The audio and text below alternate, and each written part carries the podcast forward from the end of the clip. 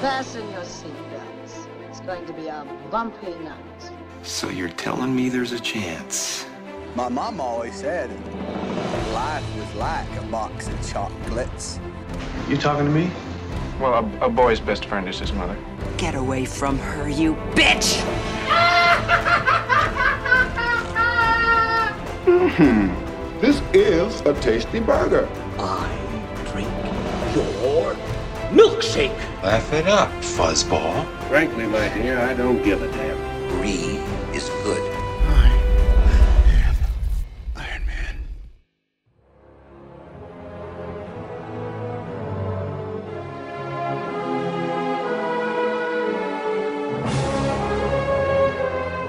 Bienvenidas y bienvenidos a otro episodio más del mejor podcast de cine que se escucha en todas las redes, en Spotify, en Apple Podcast, en todas las redes que usted quiera escuchar o quiera ver, el Throwback Podcast de Cine Express. Este es el episodio número 65. Mi nombre es Alexis León, profesor León en las redes, y hoy tenemos otra gran película de superhéroes. De hecho, la película que cierra la ronda de los superhéroes.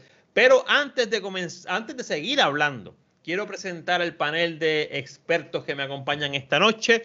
Quiero eh, empezar por la persona que escogió la selección de esta película para que eh, saludarlo y preguntarle cómo está y todo lo demás, el señor Luis Angelet. Luis, dime, ¿cómo estás? ¿Cómo estás? ¿Estás ready para de esa película tuya? Estoy bien, saludos Alexis, saludos compañeros, saludos gente que nos escucha.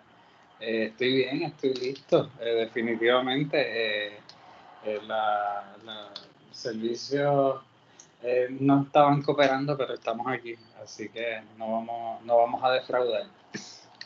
Muy bien, muy bien, muy bien. Oye, quiero seguir con. Eh, ustedes no están viendo esto en vivo porque ustedes lo están escuchando. En algún momento será en video, pero quiero seguir con el que se acaba de disfrazar de Red Dead Redemption 2, el señor José Morales, el filósofo. José, cuéntamelo. Ya veo que estás bastante bien. Mano, este es Thornton, el de, el de Super Troopers, que dice Mother of God.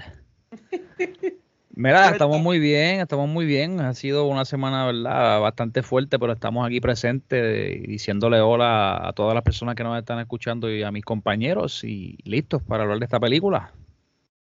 Perfecto, perfecto. Ya veo que viene en, en ya, te, ya, ya estás hasta en un personaje y todo. Oye, quiero seguir con el director del barco, como siempre digo, el señor Francisco Fico, Canjiano Fico. Cuéntame, ¿cómo está todo? Todo bien, gracias a Dios, este Alexis, este, gracias muchachos por estar aquí como de costumbre. Listos para hablar de esto que me recuerda a mis años de teenager eh, y de verdad que me divertí mucho con este pick. Este, y José, eh, Super Trooper sí, pero también me recuerda actually a Jim Carrey, ¿te recuerdas de la película Me, Myself and a Ring? Sí. Con, el, con el bigotazo también me recuerda. Sí. Así que José, no lo ve, pero José tiene, tiene un set de películas atrás y tiene varios sombreros bien cool. Vamos a, sacar un, vamos a sacar una foto ya mismo para subirla mañana a las redes de José. Eh, para que lo vean. Listos, Oye, Alexi. ¿Y Alexi, cómo tú estás? ¿Todo yo bien? Estoy súper bien, yo estoy súper bien. Gracias por preguntarme. Estoy súper bien. He pasado una semana de mucho trabajo, pero de mucha película, mucho cine. Fui a ver dos o tres películas. Eh, eh, la influencia se pega cuando tú estás participando de un grupo como este. Así bueno, que estoy consumiendo bueno. más películas y más cinematografía también. Y estoy ready para hablar de esta película que a mí también me encanta y me recuerda mucho mis años de teenager también. Eh, pero vamos a empezar por presentar la película. Le quiero preguntar al señor Luis Angelet, antes que todo, que me diga cuál es la película que escogimos, cuál es la película que vimos y, se, y si fue, por qué la escogió y si fue fácil o difícil la selección. O sea, son tres cosas. El nombre de la película, por qué la escogiste y si fue fácil o difícil la selección. Luis, cuéntamelo. Eh, pues la película que yo escogí fue The Mask de 1994 uh -huh. con Jim Carrey. Eh, que si fue difícil o fácil, todas las selecciones son difíciles aquí en verdad. O sea, en parte porque se está compitiendo con ustedes, en parte porque queremos ver películas que le agraden a la mayor cantidad de gente, que la hayan visto So, so nunca es fácil, y más aún cuando yo la dejo para, sea, cinco minutos antes de tomar la decisión. So, eso no ayuda tampoco. Eh, así que no, no fue fácil, definitivamente. ¿Y cuál es la tercera parte? ¿Que ¿Por qué la habías escogido? Ah, ¿por qué la escogí? Pues igual que ustedes dicen, eh, sí, digo, no, no quería coger algo convencional, pues, pues podía coger la Iron Man bien fácil. Eh, y nadie se hubiese quejado. Pero quería coger algo diferente, tú sabes. Y, y esta película, pues recuerdo cuando la vi en el cine con Fico, su familia, hace años luz. Y, y, pues desde siempre ha sido un buen recuerdo y, la quería ver de nuevo y pues este podcast es excusa para ver las cosas que uno quiere ver. Así que aquí estamos. Muy bien, muy bien, perfecto. Oye, no te veía como un Iron Man, te veía como una película como esta, que, que, que, sale un poquito de lo que hemos visto y me gusta, me gusta. A mí me gustó mucho esta selección. Así que vamos a tener una muy, vamos a tener una muy buena conversación, estoy seguro de eso. Eh, quiero pasar ahora a que todos me cuenten cuál fue su primera experiencia cuando la vieron y cuál fue su experiencia ahora. Entonces, para darle un poquito de movimiento y que no, todo, no siempre sean los mismos turnos hablando, quiero que Fico me diga cuál fue su primera experiencia viendo esta película, que debe estar más o menos ahí con la mía, porque yo creo que tú y yo tenemos hasta la misma edad, pero ¿y cuál fue la experiencia revisitándola ahora? Porque la tuviste que haber visto para el podcast. Fico, cuéntame. Pues mira, Alexis, sí, este, de la mano con lo que dijo Luis, este, esta película yo me recuerdo que cuando salió yo vi Ace Ventura. Había visto a Jim Carrey en una película que de seguro ustedes maybe la vieron, que era que era él era un era de vampiro, no sé si se recuerdan. Era como Once Bitten. Ajá, que la daba mucho en cable, era una porquería, pero estaba bien cool. Y él se enamoraba de una vampira con el ataúd y qué sé yo, y la daban y la daban. Y yo no me había dado cuenta que había visto a Jim Carrey antes de convertirse en una estrella. Y eso siempre pues me, me, me recuerda a eso y me vuela la cabeza de cómo son las cosas poco a poco para pa un actor que se pega, una actriz.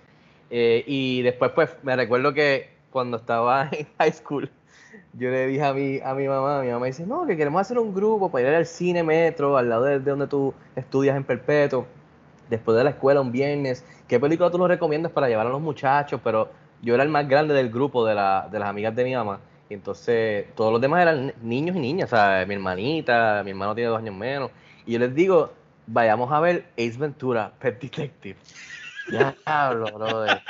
¿Qué fue eso? Mi mamá estaba bochornada, especialmente con el final de esa película. Que vira a la, a la, mujer, a la policía, y le dice, Ray Finkel, y qué sé yo. Y todos los nenes, mamá, no entiendo qué pasó, que él tenía en el underwear. Y yo, diablo, qué bochorno. Y todavía mi mamá me saca eso en cara. Después de eso, pues obviamente, en fiebre con Ace Ventura, estaba loco por ver lo próximo de este tipo, que en verdad me voló la cabeza, especialmente con su humor físico.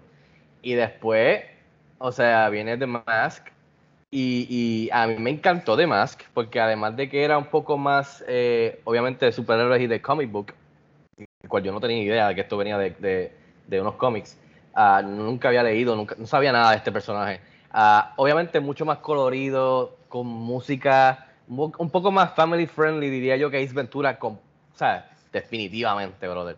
Así que a mí me encantó esa película, la vi mil veces, yo creo, Luis, Luis fue conmigo, me recuerdo, yo creo que para esta época, Luis, todavía íbamos al cine de Guapa, el que estaba en Guapa, porque todavía San Patricio no estaba tan pegado, eso fue después. En, el en, metro, menos, el metro era, el, el, era, Yo sé que vi Ace Ventura en el metro, quizás esta también, recuerdo maybe Guapa, esos eran los cines que yo iba en esa época, también en Laguna, que es uno de los mejores, que era allá por, por Isla Verde, frente por ahí el aeropuerto.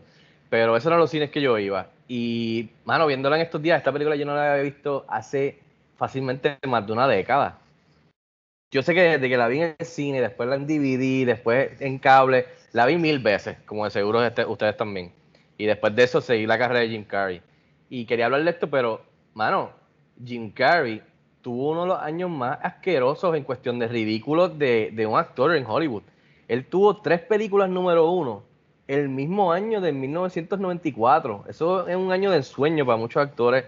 Y más cuando él era un desconocido.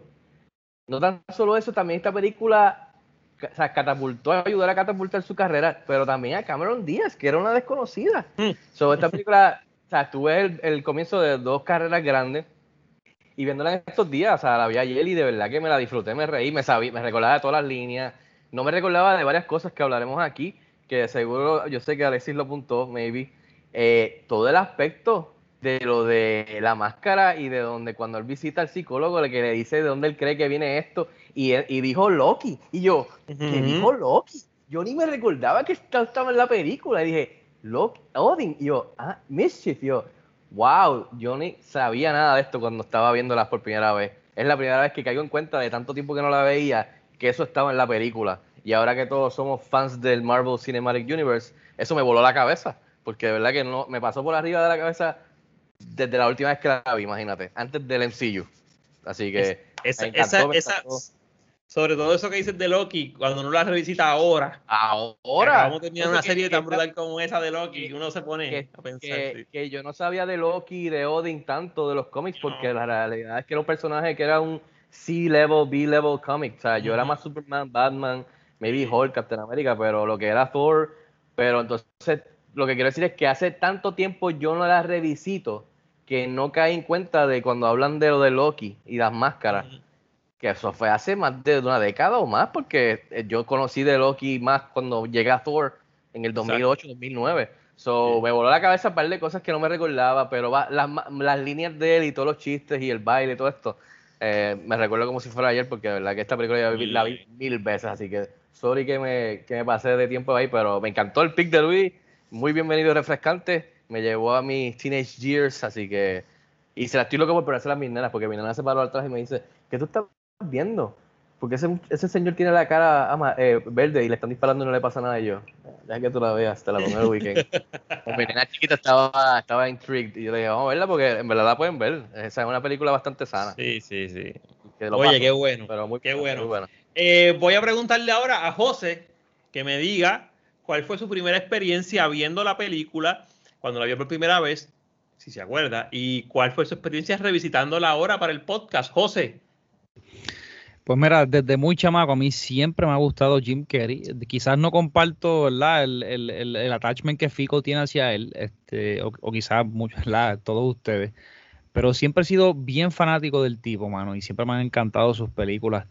Y aquí, la primera vez que yo vi esta película, bueno, la, la primera vez y las múltiples veces que yo vi esta película, esta película este, yo la vi en VHS en, en mi hogar, y esta película yo la vi, la repetí, la repetí, la repetí, ¿sabes?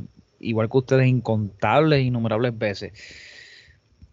Pero entonces, viéndola ahora, yo no sé si es el factor nostalgia del que estamos hablando, que, que, que ciertamente, o sea, tiene mucho peso cuando tú estás viendo esta película, porque, o sea, yo, yo estoy recordando todo ese tiempo cuando yo la vi, cuando era pequeño, o sea, la, la, y, y de hecho, recuerdo hasta las veces que papi me decía, yo no entiendo por qué a ti te gusta ese estúpido. Y yo decía, wow, papi, de verdad que tú no tienes ninguna apreciación. Pero entonces ahora, ahora yo estoy encontrándome con lo que me decía mi papá. Pero no, no, no, o sea, no con Jim Carrey, porque yo hay muchos aspectos de la película que a mí todavía me llaman, específicamente esta batalla, ¿verdad? Bien parecida al, Dr. Jekyll y el señor Hyde, que me agrada mucho sobre el personaje. Sino, sino muchas de las cosas que, pues es como dice Fico, ¿sabe? La, la película está hecha para que sea abordable a, un público más grande, ¿sabes? Y, y que la que la puedan ver tus niños y quizás todo, toda la familia sentarse y disfrutar de la película. Así que eh, entiendo lo que el director de esta película quiere hacer. Eh, quizás este, en esta vez no me la disfruté tanto como la primera vez. Este, yo creo que tuvo el efecto en mí que tuvo la película que escogí, que escogió Rob, este, El Mago de Oz. No sé si ustedes recuerdan ese evento en este podcast, que es una película que de verdad, ¿sabes? I outgrew the movie, ¿sabes? La- la- no creo que yo me sienta a ver esta película otra vez. Despite that, pues tampoco tuve un mal momento viendo la película. O sea, no fue como que estuve toda la película, diablo, que se acabe la película, diablo, que mala está la película. Porque la realidad es que, como les digo, ¿sabes? Está ese factor nostalgia que nunca se va a ir de, de- de mi corazón y, y me imagino que igual está con ustedes. Así que vamos a eso. Wow, aquí van a ver Memory Lanes un montón, tremendo, tremendo. Oye, eh, voy a hacer, voy a preguntarle a Luis ahora, para luego hablar yo, de, yo sé que él más o menos habló de esto ya en la pregunta anterior, pero quiero preguntarle la primera experiencia viéndola, que me imagino que su buen amigo de toda la vida, Fico, estaba por ahí cerca, y revisitándola ahora, Luis, cuéntame. Pues, pues sí, ¿no? O sea, lo, lo que dije, lo que dijo Fico y, y, y que te puedo añadir, en verdad, eh,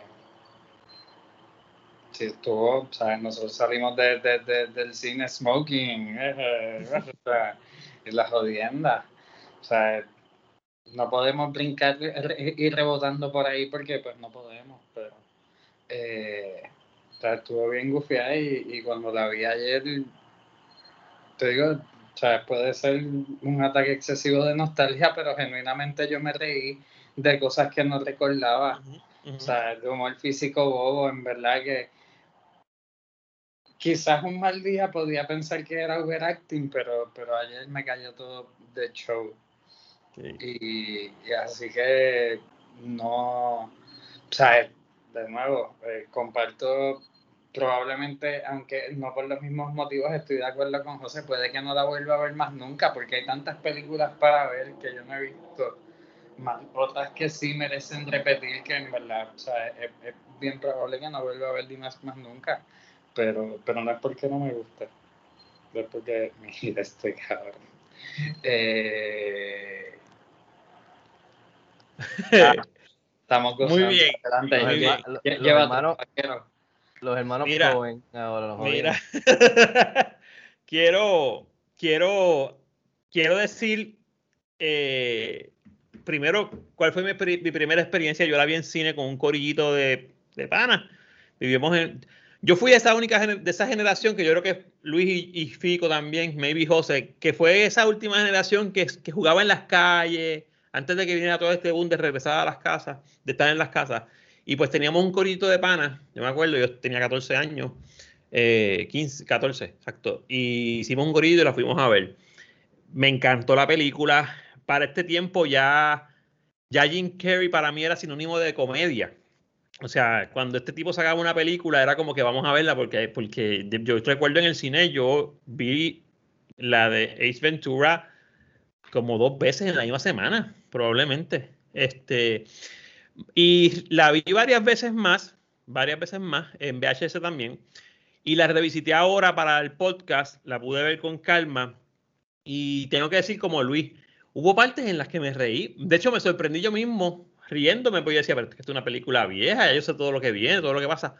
Pero yo creo que la visión, ya de uno más adulto, ya la está viendo por un podcast, pues es un poco distinta. Eh, no recuerdo dónde la vi por primera vez. Cuando Fico habló de los cines de Guapa, me dio un flashback porque yo también soy, yo nací en esa área. Eh, y el de Laguna ni, ni, se diga, porque ahí yo vi Phantom Menace en ese cine. O sea, me Pero está, esos son los cines que cuando tú pisabas con la tenis hacía. Exactamente, exactamente. Este, y, pero revisitándola ahora, como dije, pues me encontré riéndome en algunas partes, en otras partes dije, contra eso no, estaba tan gracioso. Voy a dar un hint aquí de algo que probablemente vamos a desarrollar en la parte de la mesa virtual y es que me encontré con partes ahora revisitándola que yo, que yo digo como que, coño, esta bromita en estos años maybe fuera un poquito fuerte. Porque este personaje es un enfermito cuando se pone la máscara, ¿no? Y, y hay muchas escenas así. Eh, pero para que tú veas que la comedia va cambiando, ¿entiendes? Pero nada, vamos a decir eh, algunos datos importantes de la película para entonces entrar a la mesa virtual. La película estrenó el 29 de julio del 1994, o sea que hace dos semanas estaba cumpliendo, eh, wow, 27 años, creo que es, sí, 27 años, más o menos. Eh, en el, tiene una duración de 101 minutos, una película relativamente corta, dirigida por Chuck Russell, escrita por Mike Webb, basada en el cómic The Mask, que mucha gente probablemente no sabía eso, The Dark Horse Comics, probablemente lo pueden conseguir, me imagino que lo pueden conseguir en internet. Distribuida por New Line Cinema, la trama sigue a un banquero sin suerte que encuentra una máscara mágica que lo transforma en The Mask, un alborotador de rostro verde con la capacidad de modificarse a sí mismo que se convierte en un luchador contra el crimen. El elenco cuenta con figuras como Jim Carrey, obviamente, y Cameron Díaz. La música está a cargo de Randy Edelman. La fotografía a cargo de John R. Leonetti. Y tengo que decir, ya esto me va a quedar como un momento mágico en este podcast, que este señor trabajó, porque yo me acuerdo cuando vi la trilogía de Conjuring, trabajó en una de las películas de Conjuring y estoy casi seguro que fue en la primera como cinematógrafo, como fotógrafo también. Eh, estoy, estoy tan seguro que usted puede buscar ese dato y estoy casi seguro que la voy a pegar. Y dirigió Annabelle. Así de seguro estoy. Eh, búsquelo para que usted vea.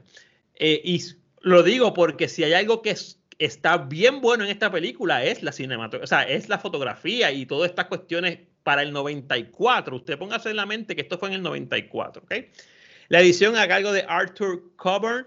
El presupuesto de 18 a 23 millones aproximadamente. La taquilla aproximadamente 351.6 millones de dólares. Voy a repetir eso otra vez para los que están como Fico, que están diciendo cómo es posible. Esta película, vamos a poner un promedio, de 18 a 23 vamos a poner que costó 20 millones y recaudó 351.6 millones. O sea, esto es jackpot con esta película, ¿no? Eh, entre los logros y elogios, 79% de Fresh and Rotten Tomatoes. En su año de estreno se convirtió en la segunda película basada en un cómic más rentable en la historia después de Superman. Quiero que vean la diferencia de Superman con una película de como The Mask, la segunda película más rentable en ese, hasta ese momento. Jim Carrey fue nominado a un Golden Globe Award, nominado también al Oscar de Mejor Efectos Visuales. El tema Cuban Pete logró subir al número 80 en el Billboard Top top 200, 200, y yo me acuerdo porque eso lo daban un montón en la radio. Un remix y todo, exacto. Sí, tiene una, tiene una, parte hasta de, cachita de Rafael Hernández por ahí, cola, por si acaso no lo habían escuchado bien. Eh, mesa, eh, vamos ahora a. Quiero traer la, discusión a la mesa virtual sobre todos los apuntes que tienen, que de ahora en adelante le llamaré los apuntes del sobre, sobre eh, que quiero que hablemos de la película. Luis, quiero empezar contigo. Eh, dame tus, tus, apuntes, qué piensas de la película. no, no, tanto que piensas, que quieres hablar de la película, que te gustaría desarrollar sobre todo. Cuéntame, Luis. Wow, desarrollar, eso es una palabra bien, intensa. Eh, que, no sé, me cogiste fuera de base. Eh, yo puedo, de verdad, no sé. una de las cosas que más te gustó, una de las cosas que más Bueno, fíjate, ya, ya sé, puedo, puedo, yo tenía la duda y la comparto con ustedes y, es un tema que también como cierre al ciclo de los superhéroes.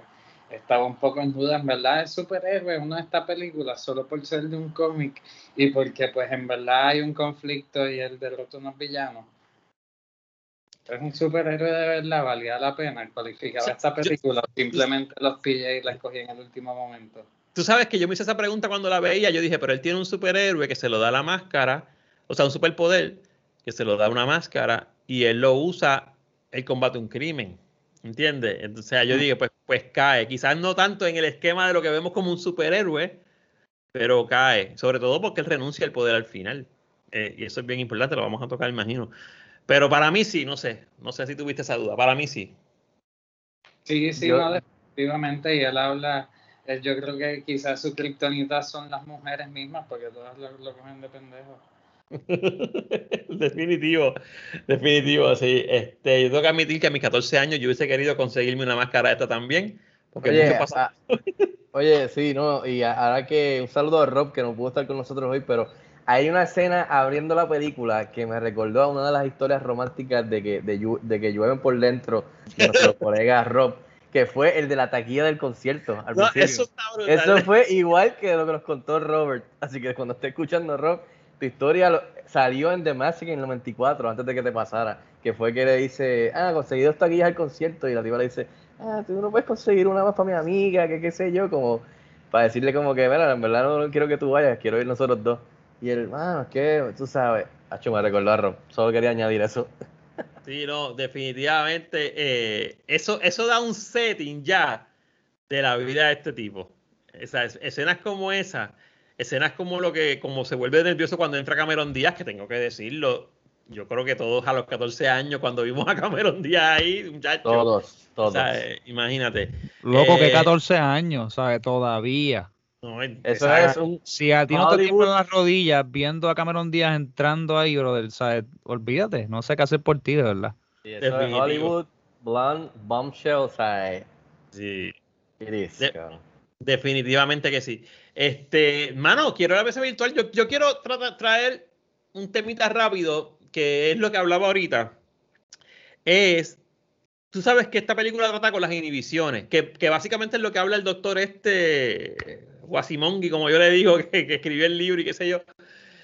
Pero realmente, o sea, las inhibiciones, las inhibiciones de él son fuertes, porque él se convierte en un pícaro. Es un, es un zafadito, es un zafadito con las mujeres, este, un enfermito, podríamos decir así, ¿verdad? Y, y, basta- y es algo dark, porque no Eh, es light, es exacto, dark por el es- rencor y por el anger que lleva dentro de todo, como lo han tratado como mierda y la mala suerte que ha tenido, le sale a reducir con estos poderes, que eso es lo que me parece interesante de este cómic que viene de Dark Horse Comics, o sea, que, que es un cómic oscuro de- si, si tú lees los cómics.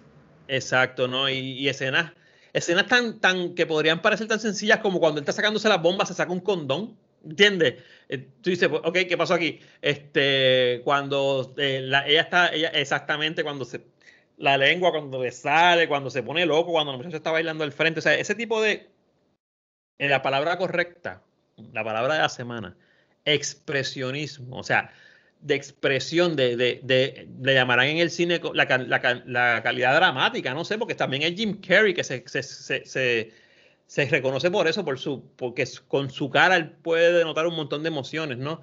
Pero definitivamente es algo que viéndola ahora en, en la película dije, wow, esta película, este chamaquito está medio pasado, o sea, este, este, este superhéroe está medio pasadito cuando Estaba se pone la pasadito máscara para esa esta. época. Sí, Y que sí, también hay, y que también hay muchas referencias, ¿sabes? A otros actores, ¿sabes? Que también hay referencias a cómics, que también hay referencias A cartoons. Casablanca. Muchas películas. Exacto, ¿sabes? Mientras él, ¿sabes? El, el, el director aprovechó a Jim Carrey, obviamente, ¿sabes? De- y todos sus talentos y las cosas que él podía hacer específicamente con este papel, ¿sabes? Y aquí lo demuestra muy bien. Y entonces, volviendo al tema de, de si él es un superhéroe o no, o sea, yo no sé si él al final que él renuncia a este poder, yo no sé si es un, es un poder en sí, porque yo lo creo que lo que él está buscando es integrar esa parte de, o sea, esa parte que también está dentro del que se lo dice el doctor y también se lo dice Cameron Díaz. O sea, a mí lo que me gusta es el tipo que está detrás de la máscara. O como después cuando le pregunta al, al doctor entonces, ¿qué debo hacer? Y él le dice, bueno, yo creo que tú debes aceptarlo a los dos, ¿sabes? Al, al- a, ti mismo y al de la máscara. ¿Sabes? Que yo creo que es, él al final logra integrarlos a ambos y entonces es lo que le resulta. Pero entonces él- es lo que él dice también, ¿sabes? La máscara te enseña lo que hemos visto en muchas películas, ¿sabes? Your innermost desire, ¿sabes? Lo que más tú deseas o, o quién realmente en el interior eres tú como persona, es lo que se va a manifestar una vez tú tengas la, la- la máscara puesta, ¿no? Así que Sí, es no, uno de los temas que se está dentro de la película, bien parecido también al tema de Fight Club, ¿verdad? Cuando, cuando este muchacho, ¿verdad? Que nunca sabemos el, el nombre del protagonista, se quiere convertir o se convierte en Tyler Durden, que es el hombre que él quiere ser. Entonces Tyler tiene todas estas, ¿verdad? Todo este rango eh, y múltiples cosas que él quiere para sí mismo. Y yo me imagino que la máscara también, ¿sabe? Hace esto para él. Específicamente, yo creo que también es que tiene, lo que a mí específicamente no me gustó es que tiene un, es como un efecto bombástico sobre el tipo, ¿sabes? Yo creo que todo lo que, todo, toda esta frustración de él se mezcló con lo que era sus aficiones por los cartoons y, y- y por otros personajes, entonces se convierte en algo bien dark. Entonces hay una línea bien fina que, que se está cruzando ahí de lado a lado. No la estoy juzgando moralmente, pero entonces, mientras la estoy viendo, como que, ¿sabes? Como que estoy teniendo este, me está sacando de un ladito a otro, como que para dónde queremos ir con esto. Pero eso es bien interesante porque eso somos ahora nosotros viéndolo de adultos. Exacto. Cuando éramos chamaquitos, eso era un Nada que ver, el tipo un superhéroe, el tipo un tripeo, mano, yo estaría haciendo lo mismo, ya lo que loco, tú sabes, y es parte de lo bombástico, que viene por ahí también, de, de, de lo que hablé cuando, cuando empecé a decir, cuando me recordaba cuando la vi, de que me pasó por encima todo lo de Loki, y él le dice que es el God of Mischief, y quién más bombástico que hemos visto como eh, lo interpreta este hombre, a, a Loki en, en el mundo de Marvel, que, o sea, que es bombástico, este Glorious Purpose. Tú sabes, yo soy el más. Exacto, y eso, y eso, ahora que lo veo de adulto, con lo que dice José de la línea, ahora nosotros sí lo vemos así, como que, espérate, pero este tipo está medio pasadito para esa época, coño. El tipo es medio enfermito aquí y allá, este chiste como que... So, me gustó esa experiencia ahora, y ahora verla y hablar con ustedes, comparándola cuando éramos chamacos, tú sabes, viéndola en el cine, gozando allí con las estupideces, que seguro, el cual yo no me recuerdo, pero los bloopers de esta película, como la mayoría de las películas de Jim Carrey, tienen que ser un vacilo, mano, porque quiero buscarlo eso, eso, porque me quedé, me quedé esperando al final de la película, porque como él usualmente lo hace con Liar Liar, con la de Yes Day, con la de Bruce Almighty, me quedé esperando y dije, mano, quizás entonces todavía para Ace Ventura, para esa, no, todavía no habían hecho todos los, quizás todavía no lo habían hecho lo de los bloopers, empezaron después, pero quiero buscarlos porque, mano, tiene que haber sido un relajo, tú sabes. Y también el proceso de la máscara, porque antes era más difícil hacer todo esto de las máscaras, prostéticos, todas estas cosas, tomaban mucho tiempo. Todavía lo hacen, pero imagínate en el 94. O sea, que quiero buscar un poco más de información o, o- o buscar en YouTube o algo, a ver si tienen behind the scenes de, porque si tú te buscas cuando él, él, se, él se vistió y, y hacía de, de The Grinch, otra película bien chévere, ese maquillaje y todo eso está de madre, eso eran horas ahí sentados de maquillaje. También cuando se metió en el personaje de la película de, que estuvo buenísima, la de, ay, la que hacía de varios personajes, que era del actor el que, que Charlie Kaufman, se me escapa el nombre. La de Charlie Kaufman, ¿se recuerdan cuál era? Man on the Moon. Man on the Moon, buenísima. Que después que hay un documental en Netflix del behind the scenes de que él se metió en el character. O sea, que también maquillaje. O sea, que imagínate para el 94. Que también eso. Sí, eso tiene que es- más difícil. de verdad. Y, y, y. Mano, en verdad me la disfruté un montón. Hay muchas cosas que no, no había caído. Los chistes, la, la parte que. La parte completamente la veo diferente. Porque esto yo no lo he visto hace décadas. Cuando están. eh, que se encuentran en el parque de noche en el banco. Y él sale de francés. Y bla, bla, Ujú. o sea, la tipa ahí como que le está tirándola, tú sabes. Y él le dice, que le habla en francés, ¿sabes? Me estaba riendo un montón porque no me recordaba esto. Pero aparte que yo me reí como uno normal, y sorry, pero me reí como uno normal. Fue cuando, porque no me recordaba, fue cuando él va a ver al tipo. El tipo dice, mira, yo estoy curado de espanto, tú no me asustas, mete mano, ¿vale? Y dice, pues te voy a enseñar, no te asustes, listo. Y que se pone la máscara y empieza a hacer como normal. Sí, en, en el- en el doctor. Y Jim Carrey. Y empieza, sabes, ¿verdad? Es, bien, es, es humor físico estúpido. Eh, se- o sea, así que, nada, quería mencionar porque me, me, re- me reí un montón en verdad en esa parte. Se me había olvidado por completo que hacía esas estupideces. Hay, Yo- hay un aspecto que me ¿De qué gustó mucho. Perdóname, Luis, zumba, zumba. No, no, Dime, no, Luis. Estaba estando de acuerdo. Adelante. Ah, ok. Hay, hay un aspecto que me gustó mucho de la película y es que eh, el director de momento intenta llevarnos por un o sea, por una línea específicamente con el hecho de que, ¿sabes? Él se enamora de esta muchacha, este, quizás él piensa que está muy por encima de, de él, pero entonces llega esta reportera y le afirma él, ¿verdad? Y, o sea, que hay muchas mujeres que quisieran un hombre como él. Lo brutal es que entonces después la tipa lo traiciona. Sí. Entonces íbamos por esta línea. Yo no sé si el director quería que nosotros pensáramos que, ok, mira, no es esta rubia de la que tú estás enamorado, es esta muchacha que está aquí, ¿sabes? La que te conviene a ti. Pero después él nos hace creerles eso y al fin y al cabo, pues entonces el tipo, vol- volvemos otra vez, se repito lo mismo, logra integrar este, su, la, la parte que él, ¿verdad? Que él quiere ser como hombre y entonces he gets the girl, o sea, consigue pues a su damisela, bla, bla, bla. A- al final es- e- eso me gusta, ¿sabes? Porque el, el director no trató de, de decirte, ok, no apuntes a lo más alto que puedas, trata de apuntar un poquito más bajito y si lo logras, muy bien. ¿Sabes? Te enseñó también que esta muchacha que te estaba tirando, que la que tú pensabas que era la buena de todo, también te puede dar un tirazo bien cabrón, decirte sorry, but you know, you're such a nice guy y volver a joderte como te jodieron todas las otras. ¿Sabes? Que es un aspecto que también este, me gustó mucho el- en la dirección de este guion. Y una, una Mira. antes de pasar a. Alexia, hay una parte que me recuerdo ahora que quería mencionar, es cuando vemos cuando la máscara, para bien o para mal, le va sacando el, el, el- A la persona. la confianza y le va, ¿sabes? Pinpointing el- el- realmente cómo él es y debería ser según lo que está dentro de él, que es cuando él regresa al banco y el tipo le dice, te he dicho que no estés tarde, no sé qué carajo, el jefe.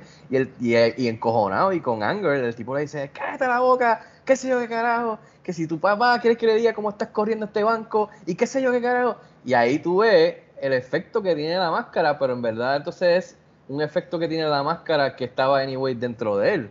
So, eh, eh, me parece interesante cómo eso va cambiando y shifting dentro de la persona, pero realmente eso estaba dentro de la persona ya, porque es como que la máscara, la, la máscara, la máscara, perdón, te, te, no es que te saca el monstruo, pero quizás te saca algo que estaba dentro de ti que hace relación a otras cosas de superhéroes que hemos visto ya, que, que obviamente se agarran más del- de, lo del poder, pero por ejemplo un eh, Venom, eh, otros otros super- superhéroes o cómics que juegan con ese aspecto de algo que está dentro de ti y mediante esta variante sale. ¿Entiendes? Y entonces, o en verdad ese es el, efecto, o ese es, es el poder especial, o el, o el monstruo, lo que sea, pero o eso es como dijo José, Jekyll and Hyde, o en verdad eso está dentro de ti, eso eres tú, en verdad, que entonces decide salir por fin. So, no, me pareció así interesante cuando él entra al banco y se le caga en la, en la de esto al, al jefecito. Exacto. Mira, yo creo que la, yo creo que la, la, la máscara, cuando yo fui viendo esta película ya más adulto, porque realmente cuando uno la ve, por lo menos si la viste cuando salió, tú te ríes por la comedia directa, ¿sabes? Por la comedia principal que está, la, la actuación y, lo- y, y- y los sketches que pasan, que son muchos. Hay muchos sketches hasta de, programas como estos de Saturday Night Live, que son sketches bien, bien rápidos, comedia bien rápida. Eh, pero ya cuando tú la sigues mirando, eh, te, vas dando cuenta que hay otras cosas que dan risa también, o que por lo menos se supone que den risa. Y la máscara sí, es como decía José, al final realmente él trata de hacer, una unión de las dos cosas, porque la máscara también ex- explota o, y Dios mío, las palabras de Domingo, hiperboliza. O sea, la, la- máscara lo convierte en un hipérbole todo, porque tú no vas a, a- a brincar, pasar, pasar parte de esos tiros, vas a sacarte una bocinita del bolsillo. O sea, ese tipo de comedia de Tommy Jerry, que lo, que lo vemos mucho en muñequitos, este, el sombrero, la- la- las armas y todo lo demás. Pero realmente la, la máscara es la que le da la posibilidad de, de llevar eso a un extremo. Pero si te fijas, que es lo que yo digo que uno ve ya más como adulto, es porque este muchacho desde el principio de la película está peleando porque le hagan por- porque no lo cojan de pendejo, vamos a ver claro. Porque no solamente por la muchacha, Cameron en Díaz entra por- como parte de un, de un scam, ¿sabes? Como parte de un robo. Eh, a este muchacho lo quieren, le, le quieren pasarle por el rolo con, con el mecánico. O sea, esa escena a mí me encantó. Cuando él dice, pero si yo vine por un cambio de aceite, o sea, y el tipo le dice, pues por lo menos te lo descubrimos, ¿entiendes? Eh, eh, entonces cuando... él se Pero que aquí no, aquí no, aquí no dice en precio, dice. Exacto, pero, ¿no? Pero lo va a ver. Pero lo va a decir. Entonces, eh, cuando se pone la máscara, que va al taller a buscar su carro, que esa escena está fuerte, porque cuando vemos cómo él dejó a los del taller, yo vi un mofle por ahí bien encajado, ¿entiendes? O sea, eh, eh, eh, es, es bien fuerte, pero es porque este muchacho quiere que le hagan caso, ¿entiendes? Quiere que, quiere que, la, que la gente, le haga- lo mismo con, le- con la vecina, con la vieja que no lo deja en paz cuando entonces él se va a desquitar, que esa escena está súper brutal también, lo mismo con el mismo policía. Eh, cuando ya la máscara cambia al antagonista, que se me, se, me, se me pasa el nombre del actor ahora mismo, lo he visto un montón de veces, pero anyway, cuando Dorian, el personaje es Dorian. El personaje es Dorian, que la máscara entonces saca eh, o hiperboliza lo que Dorian quiere hacer, que es dominar, porque él siempre ha querido desde el principio dominar al, al dueño del- de, de toda la cuestión que estaba allí. Eh, pero vuelvo, yo, eh, una de las cosas que yo veo como adulto es, wow, no es tanto Cameron Díaz o la otra que después lo traiciona, que le quedó bien mal For the Watch, de hecho. O sea, es que este chamaco lo que quiere es que no lo cojan de pendejo, porque el chamaco todo el mundo lo coge de pendejo, hasta el amigo, el amigo lo deja fuera del party al principio y se va con las dos muchachas y se olvida de él. O sea, que, que, que me gustó mucho también esa, que, que pusieran un carácter, un personaje que es como el amigo, que siempre te busca para salir, pero realmente él busca para lo de él, no, no te busca a ti. Pero él Oye, lo que quiere es que le hagan caso, dime. Per- Perdona rápido que te interrumpa, discúlpame. No, no, no hay un paralelo entre Dorian y Jim Carrey, ¿sabes? Dentro de su misma jerarquía, Dorian también era un underdog. ¿sabes? Porque él también estaba en la cadena más abajo, ¿sabes? Y él también, lo digo en el sentido de que, ¿sabes? al fin Dorian también quería la máscara, ¿sabes? Porque también sacaba, ¿verdad? Le daba un poco más de poder, al igual que Jim Carrey también la quería. No la querían para los mismos propósitos, pero sí era para conseguir algo más arriba de, ¿sabes? Que podemos decir que hay un paralelo entre los dos, aunque podríamos decir que Dorian sí tiene un poco más de confianza en sí mismo para llegar a las cosas que quiere, todavía necesita de esa ayuda extra, de ese empujón. Sí. porque Mira, es un personaje que no quiere que le pasen por encima del rol o que, abusen de él y lo cojan de pendejo como el jefe o los demás cuando, le, cuando le pusieron la cosita en la boca, ¿sabes? El pin de, golf. esas escenas son de escenas de películas de mafiosos. Claro. Que tú ves un contraste entre todos los Saturday morning cartoons. Pero entonces ves estas partes darks, como los chistes como lo del mofle, las escenas del mafioso que le juega el, golf en, la boca. Y eso, de pequeño yo me recuerdo y decía, coño, esto. No es que me, tengo miedo, estoy cagado, pero es como que un poquito dark dentro de este esto que es para, tú sabes, para la familia. Mira, yo lo tenía apuntado más abajo aquí, pero lo voy a decir ahora porque con lo que dijo José, eh, al fin y al cabo, es como yo, cuando la terminé de ver, yo dije, wow, esto es una película del bien y el mal, como toda película de superhéroes, o sea, porque Dorian, que sí tenía sus ambiciones, pero era para el mal, lo que él quería hacer hacía daño, este, ¿verdad? Y nos estamos poniendo muy filosóficos con una película que es una comedia, pero nada, para hacer este podcast. Este, este eh, eh, Jim Carrey, eh, Ipkiss, Stanley Ipkiss, que es el nombre del personaje, que está, está muy interesante el nombre también, lo quiere para bien. Él no quiere hacerle daño a nadie, él, quiere, él, lo quiere para bien. De hecho, cuando, lo vemos hasta en la escena que decía Fico, ah, pues está bien, pues dale, pues coge las dos taquillas tú. No, tranquila, tranquila, coge las dos taquillas tú y yo por acá como que, ¿qué las taquillas tú? Dámelas acá entonces. ¿Entiendes? Pero es, la inocencia versus la maldad en, en eso. Y en eso el hecho de que la máscara se le, den como cierto twist hacia lo que es Loki, ahora cuando la, uno la revisita dice como que mm, tiene como un poco de sentido esta cuestión, ¿entiendes? Eh, eh, el, asunto de que, de que la máscara saque esas inhibiciones y, esos mischief también que tú puedas hacerlo. So, no sé, hermano, me fui en un viaje ahí, sorry, hablé un montón, he dejado hablar a Luis, que fue el que escogió la película, a José, Fico, si quieres decir algo también. Tengo dos notas más aquí, pero. Yo, antes de que Luis vaya, quería recordarme de que mencionaste policía y a mí me encanta el policía, el capitán, y me encanta el partner, son unos anormales. me gustó esa relación, me recordó mucho a los, al capitán y al anormal de Police Academy, un poquito.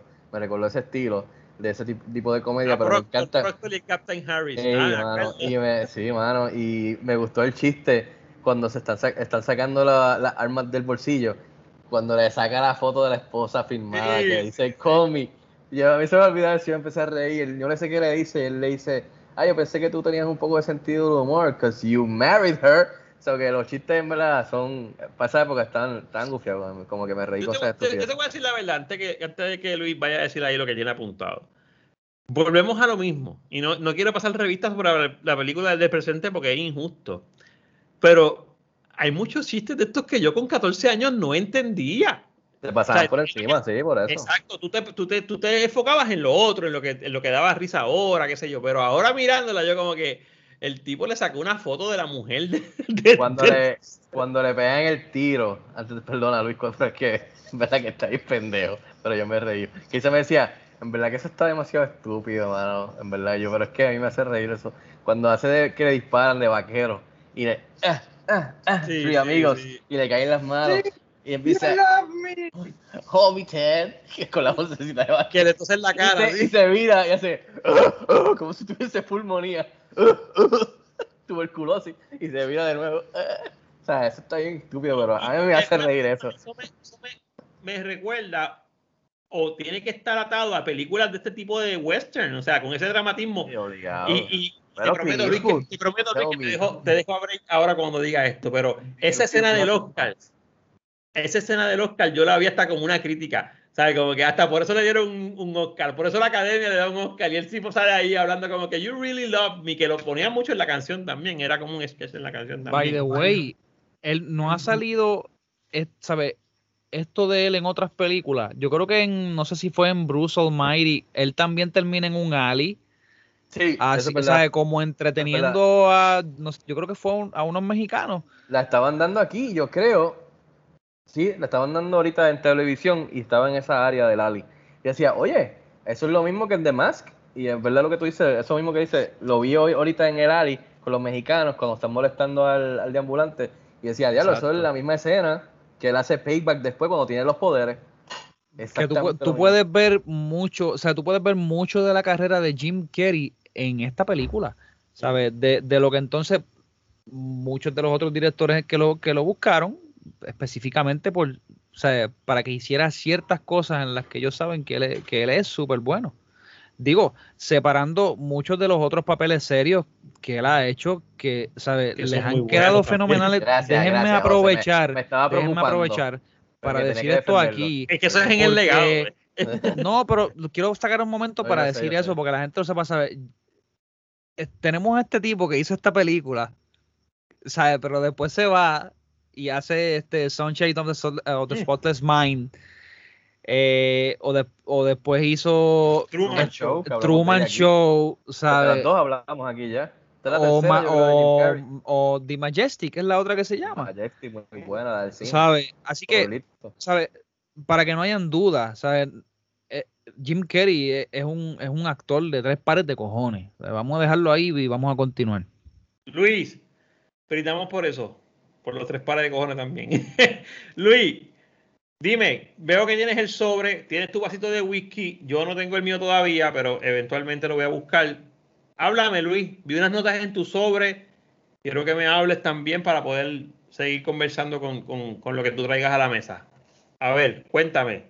Ah, Obey, Marian. ah, no, estas son las notas de, de, de Daily. Perdón. Míralo al revés. Ya. Eh, nada, eh, ya como estamos terminando con los superhéroes, yo tenía aquí mi, mi lista, mi power ranking de, de, los, de nuestros superhéroes. Hay que hacerlo, hay que hacerlo. en el chat, está, eh, a los que no saben, tenemos un chat y te iba a decir, Luis, acuérdate que vienen los Power Rankings ahora. Oye, déjame hacer Acabo de- lo que Luis habla ahí. Ustedes terminaban en los últimos turnos. Ok, ok, ok, ok. Así Dímelo. que, eh, sea, nada, esto es viéndolo desde la perspectiva moderna a, a todos nuestros superhéroes escogidos. eh, de abajo para arriba, por supuesto. El sexto lugar está The Mask, porque pues va, ya sabemos que está medio misógino y además se quitó. Se quitó, se quitó en verdad. Él no, él no quiso seguir, así que, sabes, por la corta duración de, de- su super heroísmo, pues, pues, pues está en último lugar. Eh, después está. Ah, diablo, no, mentira. No, no olvidemos, no olvidemos, y perdona que te interrumpa, que Kikas, ¿sabe? Él quería quitarse ya después que consiguió The Girl, ¿sabe? Que si no fuera porque... Es lo mismo que Jim Carrey, exacto. eh, la, la, diablo, ¿sabe? Básicamente tenía las mismas motivaciones. Lo que él hizo al final fue entonces porque, ya antes se me olvidó el nombre de la nena, mano, Hit Girl. Entonces apeló a sus, a sus emociones y ayúdame, ¿sabe? Como que be a man, ¿sabe? You have to do this. Pero si no, el tipo se quitaba porque ya él había conseguido lo que él quería. Estoy de acuerdo, pero no tenía una máscara. Exacto. Él cogió en bruto. Bueno, sí tenía una que- máscara, pero no era la misma máscara. Y Yo antes que que, el- nos vayamos en una discusión que no es para este podcast, Kikas sí quería ser superhéroe. Bueno, pero yo creo que sí, quizás- eso sí. yo creo que él se había quitado Bueno, él quería ya. ser un héroe. Pero no estamos cuestionando tus power rankings, son tus power rankings, así Ah, que son no, malos no. ahora. Exacto, exacto, exacto. Yo creo que honestamente Kika se quitó de ser un superhéroe cuando recibió la primera puñalada. Yo creo que se quitó. Yo ahí, mira, cabrón, ya. Él se debía haber empezado a quitar. Luis, con ¿y más qué tú ganas. leíste mal? ¿Qué pasó? Cuéntame, ¿qué pasó? ¿Que lo había leído mal? No, no, no, no, no, no, es que, es que fueron evolucionando mientras... Ok, Y, y en verdad después los últimos que pensé ni lo escribí, ok, ok. que era el último. Entonces, eh, después está Kikas, por la misma línea que hablamos. ¿Mm? Después está David Dunn, porque pues yo todavía no supe, ¿sabes? Él, ¿sabes? él tampoco tiene tanto poder y aunque, ¿sabes? Él siguió y él, él siguió su trayectoria hasta... Habla Estamos hablando claro. de Unbreakable, No estamos supera- hablando de Unbreakable. No superas el charco. No superas el No, charco. no, no voy a repetir porque se la spoileé si alguien no había visto la película posterior, así que no voy a repetir lo que le pasa. Pero David Dunn conmigo, pues mano, por lo menos, o sea, si estamos en Unbreakable solamente, pues está ahí en cuarto lugar. Eh, en tercer lugar está Hellboy, porque Hellboy está bien gufiado también y él va para adelante. En segundo lugar está Hit Girl de Kikas, porque ella es un lugar aparte, ¿sabes? Ah, ok. Hit Girl, es la estrella, Hit Girl es la estrella de esa película. Eh, y en primer lugar, por supuesto, I'm Batman. No hay que decir más nada. Eso es lo que hay. Eh, Yo, creo que el Espérate un momento, espérate un momento. Este ranking lo estamos haciendo, ¿sabes? Por más gufiado o el más que te guste, o es por el poder que cada uno tiene. ¿Sabes? Si se fueran O- a ver, vamos a decir O- mano a mano. espérate, O, o, Ah, o ya lo, es- lo quieres poner a pelear. Pues claro, o sea, yo estoy pensando yo acá, ¿cuál es el más poderoso de ellos? Ah, eh, Ah, no, pero, pero peso, eh, no, eh, no, es el Power Bueno, Ranking. para, no, para, para, estamos diciendo Power Ranking, Power Ranking. La palabra no, lo dice todo. Power Ranking es el nombre del, empezar de- de de- nuevo. como en NBA, que se hacen Power Ranking de NBA toda la semana. El, el Power Ranking es cómo él cataloga a los superhéroes según a él le gustó la película. El superhéroe que Después- representa la película. Después de pasarla y analizarla por y este analizarla. Y solamente la película, porque por ejemplo, eh, si vamos a ver, no, no es, digo, aquí me estoy metiendo en el criterio de Luis, pero no sé, tampoco puede ser no Batman, porque Batman en el cómic tal, no, no, no, no, es No, no, no, lo es que de- lo hace el Power Ranking es que la gente se quiera hacer. Así que pues, Exacto, si hubiese incluido su percepción de The Dark Knight Rises, hubiese bajado The Dark Knight. Exacto. Muy bien. y ahí bajaba quizás. Y, y Hit Girl le ganaba porque ella tiene nueve años o once y quiere partir culos el resto de su vida. So, ¿Sabes qué, qué superhéroe te da más, te va a dar más por más tiempo, ah, José? ¿Viste quién es más power? ¿La nena de 11 años o, o quien tú quieras? La de 11 años de, que, de quien no era la película, porque realmente era de Kikas, pero terminó, terminó robándose el show. Mira, este. Espérate, Luis, que una mención honorífica para el perro de Dimas, porque en verdad, aunque yo Milo. Que lo explotaron, eh, eh, ¿sabes? Pues, él, él fue un héroe también en su manera. Fue leal, fue leal, fue un duro. Milo. Bueno, es- es- él fue un héroe, ¿sabes? Yes. Él, sin él no hubiese salido de la cárcel y bueno. sin él no recuperaba la máscara. Bueno, ¿y la secuela no tuvo que ver con el perro? ¿No fue del perro la secuela? ¿O Sí, del bebé? ¿O un bebé? No, yo no- Grab, eso no, no Sí, pero- así que no, no cuenta. Oye, y para. Yo estoy brincando para el legado, pero hay que hablar de. Una película con tanto profit, mano, como es Hollywood. Que nunca hubiesen hecho una secuela con el mismo Jim Carrey o lo que sea, y que se hayan tardado anyway tanto tiempo en hacer una secuela de algo, con quien sea. Que yo creo que fue con Jamie Kennedy, ¿verdad, Luis? Si no, mal, si no mal recuerdo, The Son of the Mask, una estupidez así. Ah, Mano, yo creo que sí. Y que, y que Jim Carrey haya dicho que no. Porque esa gente tiene que haberle hecho tit, tit, tit, el camión de dinero en- en- ahí en la entrada de la casa. Eh, el con, ese- baúl. con ese profit que sacaron de. de Es lo que te digo, y que quizás él haya dicho no, no voy, no, no, o sea, y, que- o el estudio mismo haya dicho que no, o sea, me parece interesante, mano, especialmente siendo Pues joven. que eh, Ace Ventura 2 no fue mejor que la primera, así que él decidió que no iba a hacer un sequel. Mano, pero es que ver ese Profit no es ni lo mismo del de Ace Ventura. Eso es una cosa ridícula. No sé. Pero nada, eh, continuamos, eh, profesor. Bueno, no- Luis, ¿tienes algo más ahí que me quieras decir antes de pasar a lo próximo? Eh, eh, no, en general no. Quiero darle las gracias a todos por, por estar aquí y apoyar mi selección. Seguro que sí. Tengo que decir, la música, mano, me encantó. Eh, sobre todo esa escena en el, cuando salen del zoológico, eh, el Cuban Pete, todo este, eh, la vestimenta, el ornamento, los policías, la policía rubia, obviamente, que se pone a bailar. La escenografía, mano, o sea, la escenografía, todo lo que hacen ahí, mm, me gustó, me gustó mucho también. O sea, esa- El chucho tren. ese aspecto, ¿ah? El tren. El tren. Sí, el tren, o sea, e- e- es, es una parte de la película que tú dices, ok, pero van a ponerse a cantar ahora, pero te mantiene, te mantiene en la película.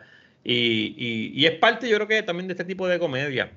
Una que película que, que, en los 90, Alexis, ahora para añadirlo, es una película que también tiene que haber ayudado eh, y de seguro ayudó a la- al género de la, de, la, de la música swing, porque la película tiene mucho, mucho, mucho, mucho estilo swing, especialmente en esas canciones y en, en el soundtrack completo. so. Esta época del swing, con la gente vistiéndose, tú Sí. sabes, con los sus de mafia de la época, tú sabes, de, de, de esta época, tiene que haber ayudado también a ese, a ese boom de la música swing y a, y a esas películas también. so. Definitivo, definitivo. Y yo, yo quiero pensar, o sea, est- esta película como un par de años después salió la canción esa que pegó un montón de Mambo Number 5, ¿te acuerdas? Tenía como este mismo grupo. Sí. Este mismo Bueno, el mismo grupo que sale, los de Hari Hari Ho, Hari Hari Ho, Ajá, ajá. na, na, na, na, na, na, na. Ese grupo estaba pegado en los 90. ¿sabes? Y- ¿Cómo se llama ese grupo, Luis? ¿Te recuerdas?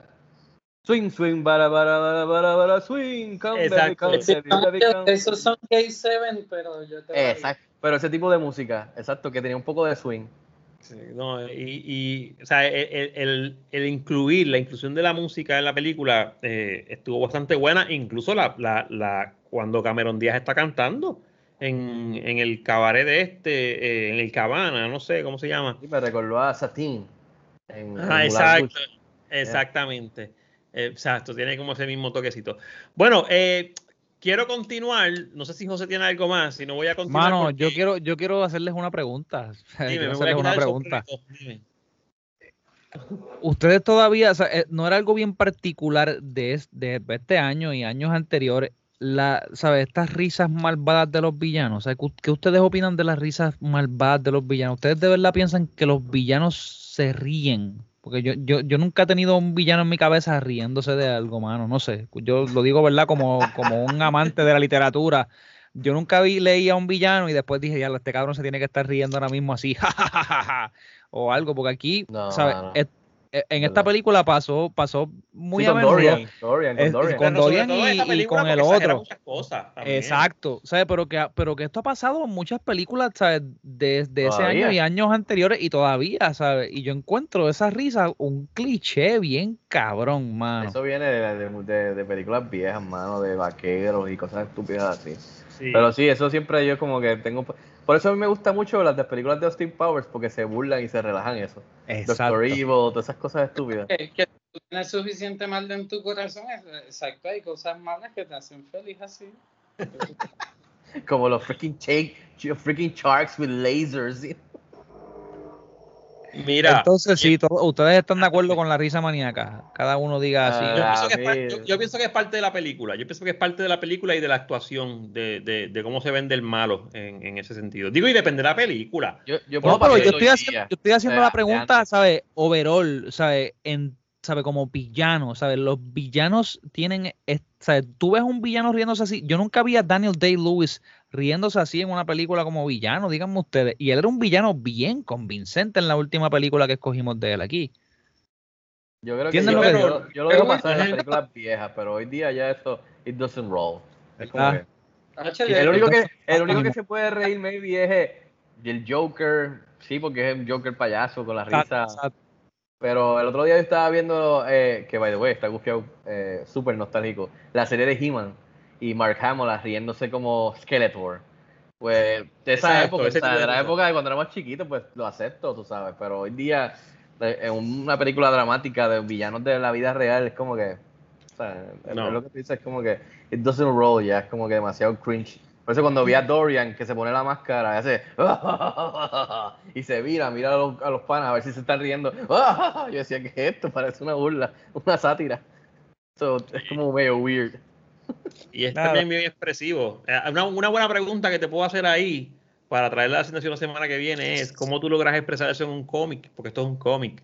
¿Cómo tú logras expresar que la risa es diferente en un cómic? ¿Entiendes? Y a lo mejor eso Bueno, lo llevas en es- la película. No sé, porque la realidad es que, por ejemplo, en el cómic ya tú sabes quién es el villano, ¿sabes? Sí, pero que tú, te lo, que tú te lo puedas, que tú te puedas imaginar esa, porque ya no quiero salirme mucho de tema porque nos falta todavía dos puntos, pero si tú lees ja ja ja ja en un cómic, lo vas a leer con la misma voz en tu interior que leíste el jajaja del héroe probablemente. Entonces ahí tiene que haber una, una cuando vas a hacerlo en una película tiene que haber una distinción, ¿entiendes?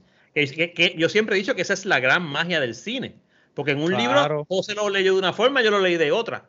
Pero todo el mundo tiene la risa de Saruman cuando está ganándole a Gandalf en la mente porque es la misma risa. Es el mismo actor en la misma película. Perdonen que haga Pero cada interpreta distinto igual, ¿no? ¿Ah? Cada cual la puede interpretar distinto. Claro, pero, pero la escucha de la misma manera. La interpreta diferente, pero la escucha. Que no es lo mismo. Bueno, pues entonces. Lo que dice José es que los bullies en la vida real no te bulean y te hacen. ah, claro, exacto, exacto, exacto. Exacto. Pero sí, ¿sabes? Podemos, ok, ok, para volver al tema de los cómics, podemos decir, está cabrón porque nos fuimos para los cómics. podemos decir entonces, sí, que entonces, cuando las películas nos dan esa referencia auditiva, cuando entonces estamos leyendo un cómic. Entonces, las películas viejas nos hacen sentarnos y ver que este tipo en el cómic se está riendo, jajaja, ja, ja, y quizás, pues, te, ok, te tú estás caminando por la carretera, Alexis, te metió la pata y te caíste o te tumbé. Yo creo que es parte de la expresión, o sea, y es algo que se ha ido quitando poco a poco, pero es un muy buen punto, es un muy buen punto también. Este, wow, tremendo punto. Podemos sacar un podcast de esos también aparte. Eh, quiero hablar ahora y quiero comenzar con Luis, que me hable del legado de esta película, desde su estreno en el 94 hasta hacia el futuro, sobre todo, ahora cumple 30 años en, hace, dentro de tres años. Luis, ¿cómo la ves? ¿Cómo la ves mejorando? ¿La ves empeorando? ¿La ves perdiéndose? Cuéntame. Pues, pues gracias por, preguntar. Excelente, excelente pregunta. Eh, pues, ¿qué te digo? Yo pienso en verdad quizás el legado no, o sea, de las películas que nosotros hablamos aquí, pues el legado, o no, no es el más, no sé, no sé cuál es la palabra que lo describe, no es el, no, sé, eh, Dimas que existe y nosotros que la vimos cuando éramos adolescentes la recordamos con nostalgia, como José habló ahorita, pero pues Dimas que es una película que aparte de eso a le importa mucho probablemente, en verdad fue una película bien importante para Jim Carrey, como Fico ha dicho, o sea, que, que en ese año la partió y de ahí para abajo 200 millones por película. Eh, pero pues por lo demás, nadie piensa en Dimas, nadie va, nadie busca Dimas. No es un cult classic como otras tantas que hemos hablado tampoco. So, yo no sé qué decirte del legado de Dimas. Dimas va a estar ahí por Jim Carrey y, en verdad él tiene tantas que ustedes mencionaron todos también que en verdad está, está, está difícil para Dimask, honestamente. Yo creo que ese es mi veredicto final. Está difícil para Dimask en su legado. Pero para eso hacemos este episodio, para que esté grabado ahí en la lista de anchor.fm y la gente lo puede encontrar por siempre. Muy bien, muy bien. José, háblame, dime, eh, legado, ¿cómo la ves hacia el futuro? Bueno, dentro de la subjetividad de mi experiencia, pues yo les podría decir que no le veo muy bien, pero volvemos, o sea, es que todos estamos hablando desde, desde, desde aquí, desde este micrófono, de esta silla, de esta computadora, este, pero vamos, vamos a decir que nosotros estamos explorando la carrera de Jim Carrey, que no es una pequeña. Pues yo tengo que decir que hay mucha gente que va a ir atrás, ¿sabes? Y va a encontrarse con esta película. ¿Sabes? Que por esa parte, ¿sabes? No, sabría decir. Si me voy para un lado o me voy para el otro con seguridad. No, puedo hacer una afirmación clara de, de cuál es, ¿sabes? De, hacia dónde se dirige. Porque la realidad es que Jim Carrey en estos momentos siempre ha sido una figura que se ha hablado un montón, mano. Entonces, yo siempre veo la posibilidad de, de, de que cuando tú estás explorando la carrera de un artista, tú quieras explorar todos sus trabajos, ¿sabes? Yo, y, y yo entiendo que, ¿sabes? Si, si este podcast lo están escuchando otros cinéfilos como nosotros, e, esto siempre va a ocurrir, esto siempre se va a dar, ¿sabes? La conversación de que tú has visto tal película, ¿sabes? Porque siempre va a salir, Jim Carrey siempre va a salir en alguna conversación, todavía yo tengo panas que no son ustedes, otros panas, que me hablan de películas de Jim Carrey, específicamente las dos que mencionamos, The Truman Show este, y Sunshine of the, of the Spotless Mind. Y ellos han buscado su carrera poco a poco y han visto todas sus películas. Así que por esa parte, yo quiero decir que no. Ahora, por la parte mía, personal, pues yo te diría que, mano, sabe que está peligrando, porque por ejemplo, yo no creo que yo saque tiempo otra vez para yo sentarme y ver esta película, ¿sabes? Porque, ah, de hecho, me la disfruto tanto que de verdad la quiero ver 50 veces. Por esa parte, pues, te digo, no, sir. Ok. Mira, eh, si Fico me lo permite, yo quisiera hablar ahora y que Fico entonces cerrara con lo del legado.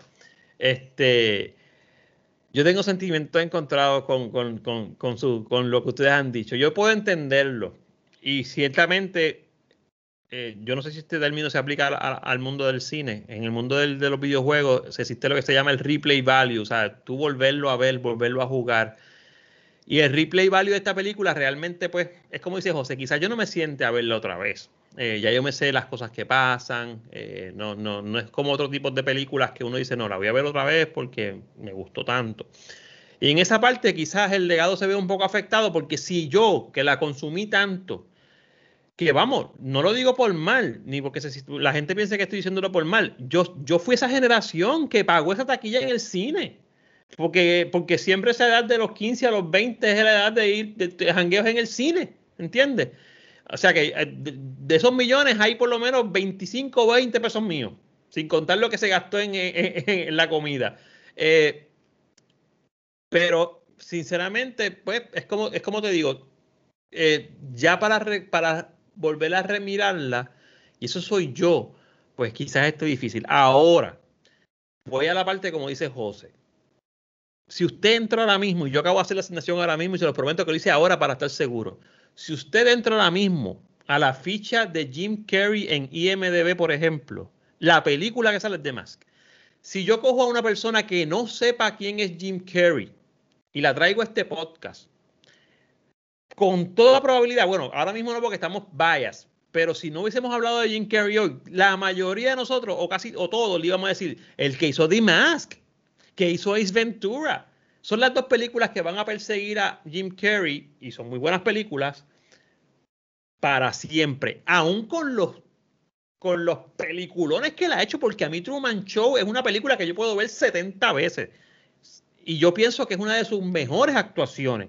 Eh, y, no solamente eso, y voy a coger un minuto más aquí, ayuda a lo que decía José. Para mí Jim Carrey es uno de los mejores actores ahora mismo. Y, y, me molesta porque mucha gente no lo saca de la comedia y el tipo ha demostrado con creces que domina el drama, la comedia, la tragedia básicamente. Cuando tú tienes un actor que, que logra hacer eso, porque el que me diga a mí que vio Truman Show y solamente se rió, pues tiene que, tiene que, buscar y, estudiar sus emociones. O sea, eh, y otro, un montón de otras películas que él ha hecho. O sea, un tipo que nos hizo Dumb and Dumber, que nos hizo Ace Ventura, pero nos hace un Truman Show, un Man of the Moon, un montón de otras películas. Y en todas ellas el papel excede por mucho. O sea, que es un gran actor. Y que te digan, él es The Mask, ¿Te acuerdas de Dimas? Eh, pues yo creo que el legado ahí se puede, se puede, voy a decir una palabra aquí que sé que van a, relajar aquí en el video, pero se puede agarrar de ahí ese legado para saber que no, no, va a morir. Y voy a, no quiero sonar fatalista y con esto termino. Este señor tiene 60 años ya, yo creo, casi. Está para los 60 ya. O sea, este señor, dentro de tres décadas, pues obviamente probablemente no lo tengamos con nosotros, pero ahí va a estar la película. ¿Entiendes? Y, y yo le voy a dar esta asignación a Fico, que es el que, se, el que brega con números. ¿Cuál será la película más gross, o sea, más que más generó ganancia, grossing, de Jim Carrey? Yo pienso que es esta. O sea, en términos, no cuánto, en términos de cuánto costó y cuánto me dejó. ¿Entiendes? Ese, ese por ciento de ganancia. Rentabilidad. Rentabilidad, gracias. Profesor de humanidad y hablando inglés, mala mía, perdónenme. No, no, no. no. Rentabilidad. Eh, así que en esa parte, para mí, el legado en ese mundo eh, está seguro. Está seguro y está muy, pero muy encima. Este, Figo, háblame tú No sé si, si Bueno. no sé- no sé ni por qué camino te vas a ir, dale. No, no, yo. Pero quise hablar primero por si me ibas a, a madrugar algo, porque en todos los podcasts me madrugaba algo. Mira, Luis se hizo de máscara ahí. Toma un screenshot, please. Gracias. ya lo tenemos. Muy bien. Ah, de madera y todo, ¿verdad? Exacto. Este. Mano, estoy de acuerdo con todo lo que ustedes han mencionado. Yo solamente diría que en cuestión del legado, eh, lo que mencioné que es bien interesante de que nunca se hizo nada. Para una película con tanto profit, con esta estrella subiendo, am, con dos estas dos estrellas subiendo, porque Cameron Díaz después de ahí, eh, o sea, se convirtió, mira, en una de las actrices mejores pagadas en la historia del cine. Ah, que nunca hayan hecho nada y que después de tantos años lo que vinieran a hacer fuera de zonas más con nadie envueltos, con otras personas que de seguro no tuvieron nada que ver con la primera película y que no le fue muy bien porque en verdad nadie sabe ni de esa película. Eh, es bien interesante, pero eso es tema para otro día. Yo creo que eh, en, parte de Mask, esta película definitivamente tiene que haber ayudado al cómic, porque ese cómic yo nunca supe nada de esto cuando yo crecí. So, ese cómic tiene que haber, tiene que ser bastante oscuro, obscure, como, como, eh, como, que no mucha gente lo conoce. Incluso peor diría yo que Hellboy para ese entonces, para el 1990, o sea, para, para esa época. Este, Hellboy hasta tiene que haber sido más conocido en esa época por, lo- por los fans de los cómics. So, yo creo que esta película ayudó a, a- a- la franquicia en el aspecto del cómic. Después en el cine no se hizo nada, en televisión tampoco se hizo nada, eso se quedó en los cómics. So, eso, eso o sea, se puede discutir, es, es bien interesante. Pero definitivamente esta película siempre va a estar atada, como dijo Alexis, a la, a la carrera de Jim Carrey. Um, o sea, yo todavía no entiendo, es, es- es increíble, estaría interesante buscar quién más ha hecho algo así, porque tú ser un desconocido y empezar en el 94 con una Ace seguirle, o sea, esto, está cabrón. En enero, saliendo de, diciembre, en enero empieza el año. Enero, febrero le das con Ace Ventura cuando tú eres un desconocido y nadie, o sea, tú no, nadie te conoce. Después le sigues en verano con The Mask, que hasta subió en la radio y todo la, la canción. Y después terminas el año en diciembre con Dumb and Dumber. Eso es un año de tres ¿Fue el pares. mismo año? El mismo año, en el Wow. 94. Eso La es un- eso, eso está ridículo. Esas tres películas número uno en el mismo año. O sea, hay hay actores y actrices y directores y gente de Hollywood que sueña con pegar una película alguna vez de su carrera. Y este tipo del saque, que seguro para bien o para mal tuvo que haberlo jodido y, y sea, para bien o para mal, todo eso que, todo tal, ton- o sea, tanto éxito. O sea, imagínate pegar una cosa y ya tener tanta tensión y que te caiga todo encima de la fama, pero tres palos el mismo año, chamaquito. Eso, eso, eso es tremendo achievement, mano. Y, eh, Y siempre con ese tipo de comedia también, Sí, ¿sabes? con ese tipo de comedia. Y, y, y Jim Carrey se ha convertido, como dijo José en uno- un- y Alexis, en un tremendo actor que no tiene nada que, que demostrar ya, porque eh, eh, siguió la misma línea que muchos actores que son de los mejores en la historia, de irse al drama, porque neces- necesitan la, la- buscar, eh, demostrar que pueden hacer todo. Ujú. Eh, similar a Robin Williams, que en paz descanse, que era un duro, mano. Y, y también se fue a, a hacer el drama y también la sacó el paque. O sea, Good Will Hunting, etcétera, etcétera, tú sabes. Estaba hablando del tipo que hizo Mrs. Doubtfire. O sea, el estaba viendo el los otros días. Y el tipo, y es tremenda película, y el tipo te puede tirar un, tú sabes, un, un, ¿cómo se llama? Este, esa misma, Good Will Hunting, la película con Nolan, Insomnia, te puede tirar, que a mí siempre, tremendo, tremendo esa papel. sueños, Picture, picture perfect, what dreams may Esa, come. esa no, la, de- eh, la de la revelación, la de la, de la, la foto. Esa, la de, la de que revelaba la foto. Ese, ese performance está cabrón. Y ha hecho más, otras más oscuras también. Awakenings con Robert De Niro. Tremendas carreras. Y, y mano. Jim Carrey hizo lo mismo. Estás hablando que te te tira estas, estas payasadas, pero después te tira The Truman Show. Te tira Man on the Moon, que lo nominaron, a- ganó el Golden Globe, yo creo. Que no- o sea, para mí siempre eso fue un robo que no lo habían nominado al Oscar, mínimo por lo menos, aunque no hubiese ganado. Um, después te tira un Ma- The Majestic. Después te tira eh, eh, Eternal Sunshine of the Spotless Mind, que siempre está ahí arriba con las mejores películas de, de los listados de, de favoritos de, todos los tiempos. O sea, o sea, sí, él, ha tenido sus altas y bajas off y on screen. y ha tenido sus palos y ha tenido también sus fracasos, pero es un actor que definitivamente ha, ha hecho, digamos, todo el spectrum de una carrera para un actor.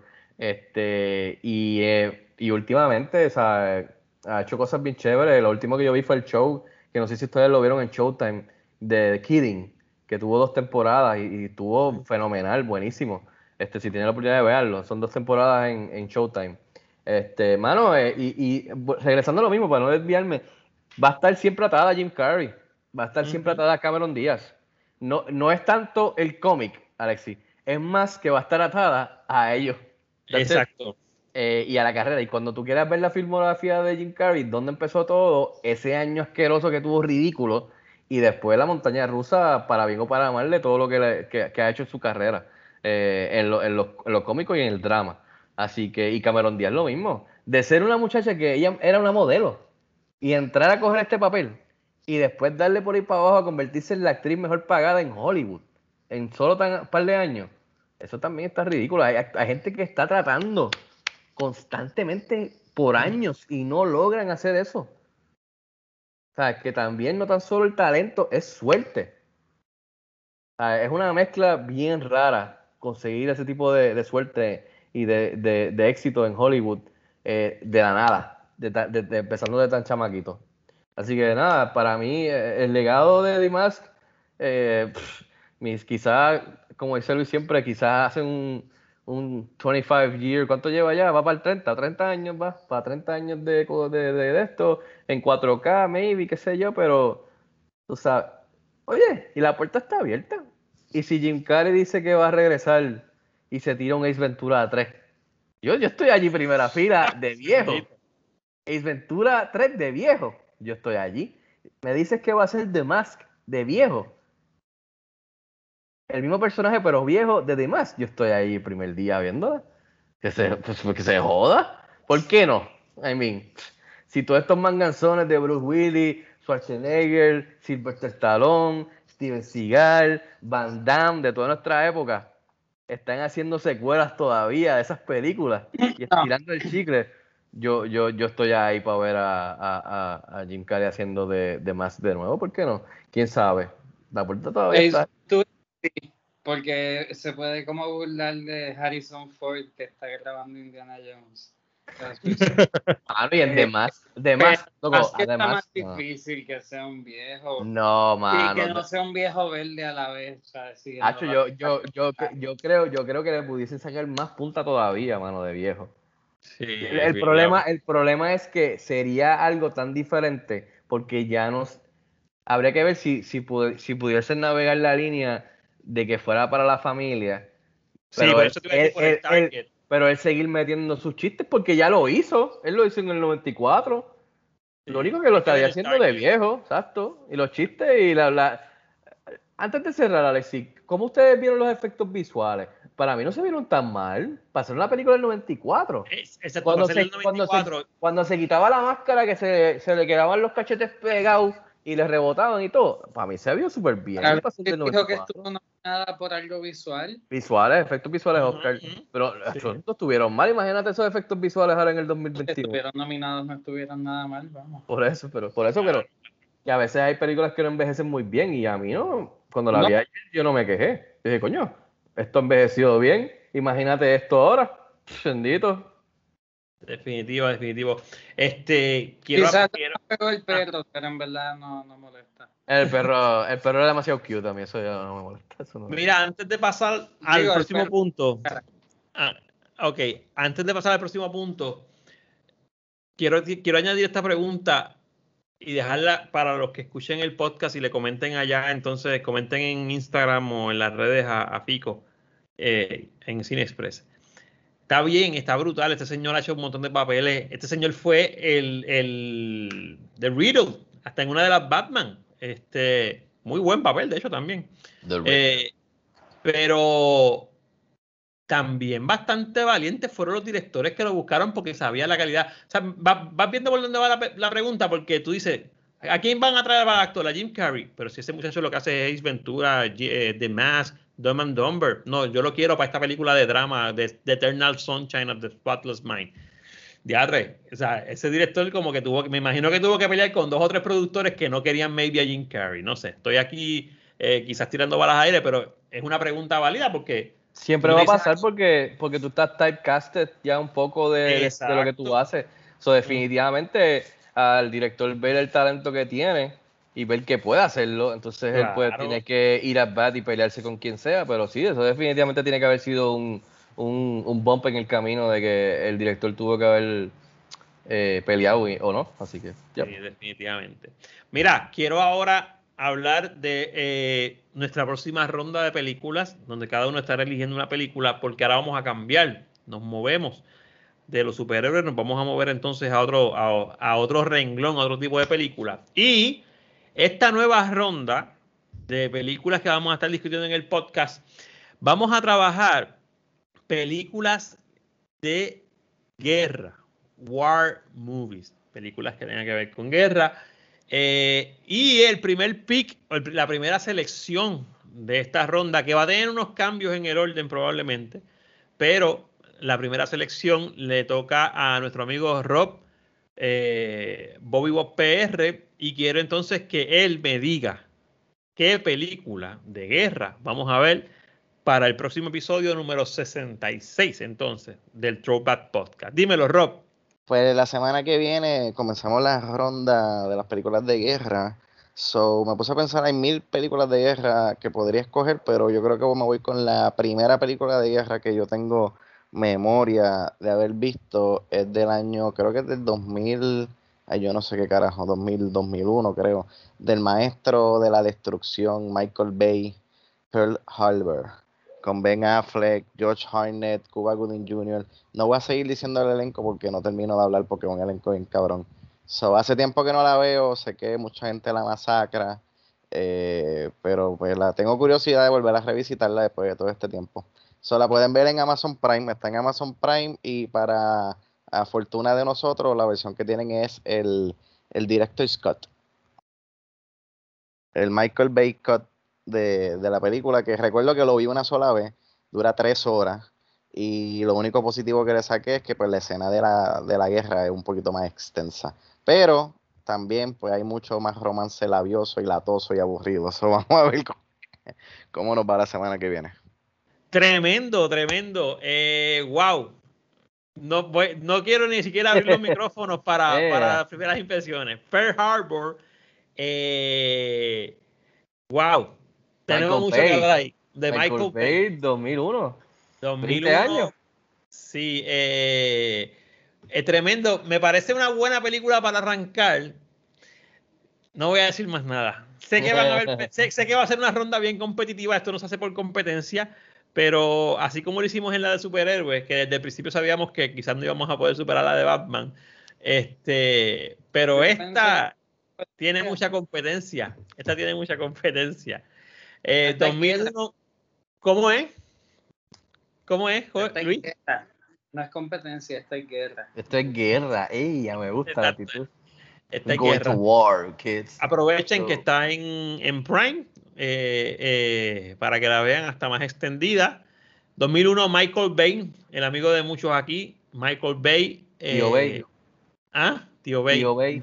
Miguel Yo solamente voy a decirle. Dime. Que vengo preparado con, para la guerra la semana que viene, pero esta película yo la vi una vez en el cine y desde entonces no la he vuelto a ver. ¡Uy! Yo tampoco me uno a ti. Wow. Wow. wow. Luis, ¿tú la viste una vez o la viste más veces? Eh, estás en mute. Yo espero que la historia del mago de Oz no se repita. Estás, ah, es que está en el teléfono. Ok, Pico, dame un break. Ya, ya, ya, ya. Ahora. Le puso mute otra vez. Le pusiste mute otra vez sin querer. Mira, muñeco, le pusiste mute. Quítaselo. Ahora, dime. Ahora. Ok, perdón, perdonen los problemas técnicos. Eso es culpa de. ¡Pip! Eh, no sé si tengo que decirlo ahora y no guardarlo para el próximo episodio, lo digo. Yo no la he visto nunca. Ok, está bien, no hay problema. Yo la vi dos veces, una en el cine y la segunda vez la vi para criticarla, pero no sabemos si es buena o mala. Pearl Harbor, 2001, Michael Bay, primera película en la ronda de selección de películas de guerra, que vamos a estar viendo la semana que viene, está en Prime, aprovechen. Eh, quiero cerrar como siempre con las redes de todo el mundo. Luis, estás ahí. ¿Dónde te puede seguir la gente? Cuéntame. En Twitter, Luis Angelet.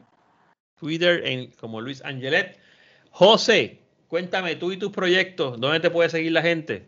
Me pueden seguir en las redes a través de Soy José Mora. Específicamente en Instagram tengo dos o tres páginas plugueadas dentro de mi página personal, así que dense la vuelta por allí. Tremendo, tremendo. A mí me pueden seguir en YouTube como Profesor León, en Instagram como Profesor underscore León, con contenido de humanidades y filosofía e historia. Y el señor Francisco Canjiano, como siempre, dime las tuyas y dime las del de Cine Express y el podcast para que la gente lo pueda seguir y suscribirse. Seguro que sí, este, me puedes seguir a mí en las redes como Fico Canjiano y por supuesto la página principal de Cine Express, cinexpresspr.com y en las redes sociales como CineExpressPR suscríbanse a este podcast para toda la semana estamos discutiendo películas eh, viejitas o, que nos gustan, eh, etcétera, etcétera. Eh, y nada, también el canal de YouTube para entrevistas exclusivas, reseñas en video, etcétera, etcétera, otro tipo de contenido en video. También estamos por allá para que le den subscribe y le den a la campanita. Así que muchachos, gracias por, por nuevamente estar aquí presentes. siempre siempre esto es bueno sentarnos aquí un rato entre panas y despejarnos un poco de todo lo demás y, hablar de lo que nos gusta un, ratito. Así que gracias por, por decir presente. Así que ya estamos listos para el fin de semana. Yo sé que ustedes también. Exactamente, exactamente. Muy bien, pues entonces, sin más que añadir, esperamos que se sigan suscribiendo a este podcast. Suscríbete para que te lleguen las notificaciones de cuando sale un episodio nuevo. Y hasta la semana que viene, que comenzamos la ronda de películas de guerra. Nos vemos en el cine.